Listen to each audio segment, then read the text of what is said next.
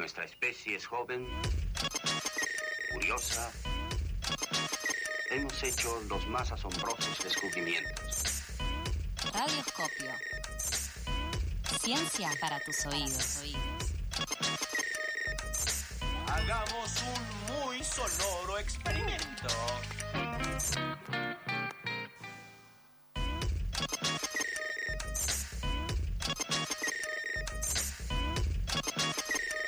Y si de calor se trata, en Pasadas por Alto estamos muy acalorados por los climas que estamos teniendo últimamente. Y para hablar de, de ello, justamente está nuestro compañero Rolo de Radioscopio. ¿Cómo estás, amigo? Buen día. Bien, buen día, contento. La verdad que Mirá. había arrancado mal el día porque era lunes. Lunes Claro, Estamos todos con cara de lunes ojerosos. Bueno, ahora voy a hablar un Eh, poquito de por qué estamos durmiendo hoy- tan mal. No sé cómo, Ah. cuál es tu caso, pero ahora Yo estoy a- durmiendo 10 puntos.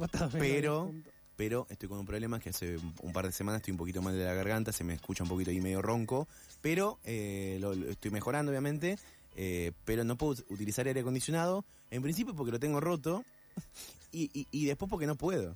Bueno, tenés, yo como los Simpsons, viste, mi, mi aire acondicionado invisible. Claro. Eh, igual me gusta ese tono de voz, es sexy. Bien, bien. Sí, sí, ahí, sí. ahí- ahí lo estoy grabando un poquito.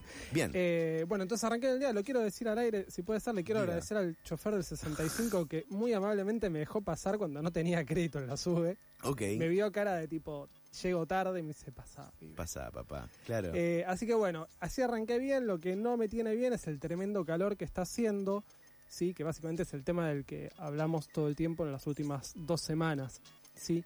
Fíjate que es, o sea, tan extraño, sí. o sea, tan extremo es el fenómeno de esta ola de calor que el sistema meteorológico nacional, El nuevo color. el nuevo color. Ay, sí. O sea, nos pasamos de rojo, estamos tan al horno que eh, agregó dos escalas de gris para marcar las temperaturas que están haciendo. Para mí es muy fuerte ver un mapa del país eh, con bueno la- los manchones de color, ¿no? Mucho rojo y ver un negro ahí en la ciudad de Buenos Aires. Me siento elegido, pues porteño, pero a la vez estamos en el horno, chiques. El negro es pasado, es como cuando se te quema la tostada. Claro. Eso, o sea, es como, ya, ya no, no sirve, sí, sí, sí, básicamente. sí, sí, eh, me, me- me preocupa. Pero bueno, lo que decíamos recién, ¿no? O sea, no, no solo son las temperaturas máximas el problema, ¿sí?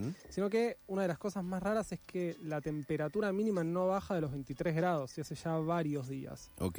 Eh, con lo cual, cuando llega la noche, eh, dormimos todos como el tuje, básicamente. Sí, este, mm, escucho mucha gente amiga que dice que tiene pesadillas o que no duerme o que sé. Yo me está pasando a mí, por ejemplo, que la madrugada, tipo 3, 4, 5 de la, de la mañana, eh, o abro la ventana o me voy al living.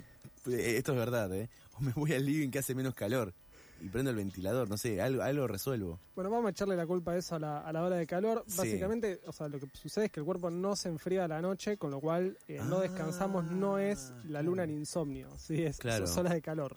Ah, tiene que ver con, con ninguna otra cosa. Bien. Ahora, la ola de calor esta empezó básicamente el 28 de febrero, Sí. Y vamos a tratar de ver un poco la causa o, o los factores que influyen, ¿sí? Eh, un poco toda esta columna es para redimirme de que a mí me gusta el calor, soy team verano. Ah, es verdad. Bueno, Pero eh, lo, lo hemos debatido, sí. Esto sí. se nos va un poquitito de las manos, ¿sí? Además del clima seco que no me copa. Por eso hay que ser team primavera, como yo siempre soy. No seas tibio, fuerte al no seas medio, tibio, fuerte al no medio. Eh, entonces, esta ola de calor empezó el 28 de febrero, ¿sí? Sí, Lo que el- el motivo principal es que hay lo que se llama una zona de alta presión, ok. ¿sí? Que básicamente lo que hace es estanca el aire, entra aire caliente del norte, queda estancado acá y no permite sí que entren las corrientes frías del sur. Ok. ¿sí? que son un poco más húmedas, que traen lluvias también, ¿sí? más frías. Con la típica ola polar, que después uno dice, uy, che, qué frío que viene. Bueno, cuando entra aire del sur, que es más frío, entran esas, esas temperaturas más bajas. Bien. Eh, entonces lo que sucede es que esta zona de alta presión o anticiclón que se llaman, hace que Mm, no ingresen nuevas columnas de aire y queda el aire caliente acá estancado Claro. con altas temperaturas.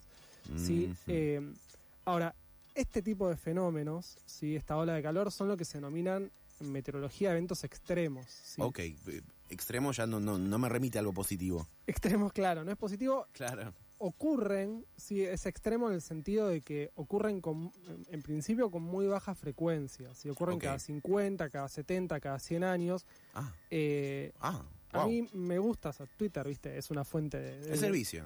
El servicio es una fuente de, digamos, de algún tipo de información, no sabemos Sí. si útil o no, pero me gusta porque hay un tipo, un Bien. cabeza de termo, yo lo voy a llamar cabeza de termo, creo que va a ser un personaje general de esta columna en breve. Bien. Eh, cabeza de termo lo que hace es que muestra en Twitter un diario del bisabuelo, tatarabuelo, no sé cuánto, de principios de siglo, Sí. donde la abuela anotaba tipo, bueno, hoy no llovió, hoy tampoco llovió, hoy tampoco llovió y hace mucho calor. Sí, Eh, sí. Con lo cual, él pretende con eso justificar que, bueno, que esto pasó siempre y básicamente un negacionista, ¿no? De, de calentamiento global. Ay, por Dios. Eh, yo, Eh, yo no entiendo.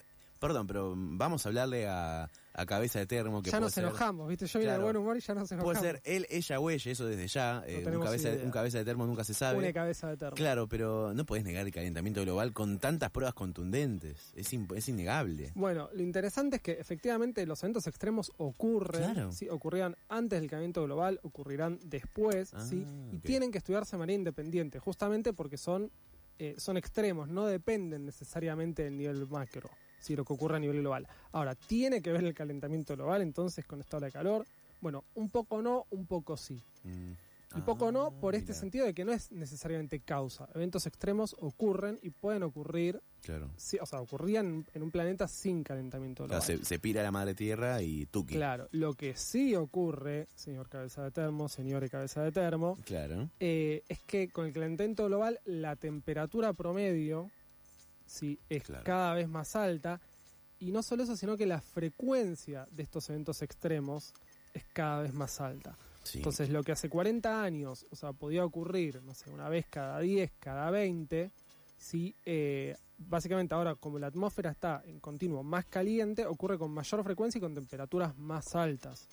Sí, para, ok. que, para que nos demos una idea, en los últimos 12 meses esta es la décima ola de calor a nivel nacional. Buen dato. Décima ola de calor a nivel nacional. Con lo cual hay, hay, mo- hay años en los cuales no llega a dos olas de calor.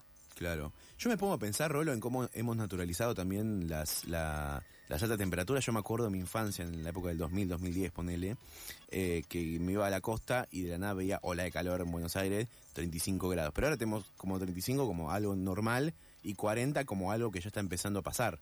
Sí, efectivamente, si uno mira las tendencias, Claro. las temperaturas son cada vez más altas. Los últimos años vienen siendo, los últimos Sí. veranos sobre todo, los más calientes. Sí, entonces se están rompiendo récords, o sea, récords de temperaturas más altas todo el tiempo. Y, y bueno, y en ese nivel, a ese nivel de tendencia, cuando uno lo mira, bueno, el calentamiento global, primero que es innegable, segundo que los efectos son cada vez eh, más graves y no sabemos cómo vamos a salir si seguimos así. Y. no, continúa y ahora te pregunto una cosita que Pero se me ocurrió. dale. Pregunto entonces, Sí, ¿cómo favor. podemos surfear esta ola de calor entonces después? Me gusta. Eh, ahora vamos a hacer unas recomendaciones básicas, Bien. digamos, pero una de las cosas que ocurre, acá sí va a saltar un poquito más para adelante, es que a nivel ciudad sí se produce lo que se llaman burbujas de calor. Vamos a enfocarnos acá, ¿no? Ok. O sea, a nivel, o sea, a nivel macro hay un montón de situaciones, ¿no? Si querés atacar calentamiento global es una cosa, Claro. eh, a nivel regional, bueno, el tema de desmontes, quemas, ley de humedales, digamos, Sí. todo eso también entra. Pero a nivel eh, ciudad, por así decirlo, ya no es más municipal, pero a nivel ciudad, eh, hay un tema principal que a mí me gusta siempre atacar, que es el tema de arbolado y espacios verdes. Claro. Si la ciudad tiene, un- o sea, no me voy a cansar de decirlo porque son las cosas que, si no ves que se me está hinchando la vena, por ahí eh, la gente que escucha está por estallar. Claro. Eh, la ciudad tiene un muy mal balance de espacios verdes. Si los espacios Mm, verdes son mm. pocos, sí, por habitante, la superficie de espacio verde por habitante es baja, Bien. está mal distribuida, o sea, no está, o sea, nosotros acá en, en, en Almagro lo sabemos porque es uno de los barrios con menos superficie verde por habitante. Ni te digo Villa Santa Rita y otros barrios que no tienen, pero nada. Bueno, ni Claro. hablar de los pocos espacios verdes que hay son de mala calidad, sí, Mm. en general, sobre todo, digamos, lo voy a decir, o sea, en este, con este gobierno tiene una visión del espacio verde muy mala, sí, donde, con mucha abundancia de, Claro. de cemento, viste, Bueno, el, el Paseo del Bajo, que se dijo que iba a ser un gran espacio verde, yo veo un, un playón de cemento. Aunque Bueno. otro arbolito ahí, cantero, pero ahí. Bueno, y me lleva también al tema de los arbolitos. O sea, en general el arbolado urbano está en muy malas condiciones. Bien. Sí, hay poco, no se cuida. eh, o sea, por ejemplo, lo que vos decís, no son unos arbolitos por ahí muy nuevos que no se riegan, que se podan mal, fuera de temporada, que se, se remueven y no se reponen. Sí, con lo cual, eso es una, una, una militancia que, que hay que ir haciendo, ¿no? O sea, mejorar Lo quiero decir porque planté un arbolito en la vereda, ¿no? O sea, todo Claro. para decir eso. Está bien. Vengo zafando, todavía no escribí ningún libro. Ya, pero- ya, ya tapaste la. Ya se claro, ahí Claro, ya en la lista. taché, planté un arbolito en la vereda. Ay, yo eh, nunca planté un arbolito. Te lo Ay, recomiendo. Y lo cuida un vecino que no sé quién es, o vecina que no sé quién es. Bien, bien. Eh, entonces, ya dijimos un poquito cómo prevenirlo, que el arbolado, que, que el calentamiento global tiene un poco que ver, un Bien. poco no. Y lo otro que tiene que ver es el fenómeno de la niña, que ya van tres años eh, consecutivos que ocurre, que eso lo que hace es que llueva menos. Entonces, la suma de todos estos factores hace que la ola de calor esta sea, eh, sea tremenda. Como vos decías, el pronóstico es que hacia el fin de semana entran lluvias, baja la temperatura y con el otoño empezaría ya a bajar Mm, la temperatura mm. general. Nos vamos entonces Sí. solo con, bueno, las recomendaciones generales están por todas partes. Básicamente tomen mucha agüita, Uy, ¿qué me queda a mí? Que ayer, coman, ¿Qué me queda a mí? Que ayer estuve en un curso en San Telmo, en un curso, perdón, en, en un curso de candombe ahí, me encanta. en San Telmo tomando cerveza. ¿Qué me queda a mí? Me encanta, dice que no hay que tomar No hay que mucha bebida alcohólica No, con favor, no cafeína lo o haga. azucarada, pero bueno, ta, que te- no te vamos a juzgar. Sí, obvio. Principal atención a niñes, Sí. adultos mayores y lo voy a incorporar a mascotas, sí, porque Agua, no toman, no, hay, No que, hay obligarlos a tomar agua. recién Sarasa está Sí. parada frente al pote. Así que nos vamos con esas recomendaciones, Muy se me cuidan, que hace mucha la calor. Muchas gracias, Rolo, por venir aquí eh, desde Luján al mundo, si no me equivoco. Exactamente. Exactamente, muchas gracias, Rolo. Aquí en otra columna de Radioscopio, aquí en Pasadas por Alto, en el próximo bloque tenemos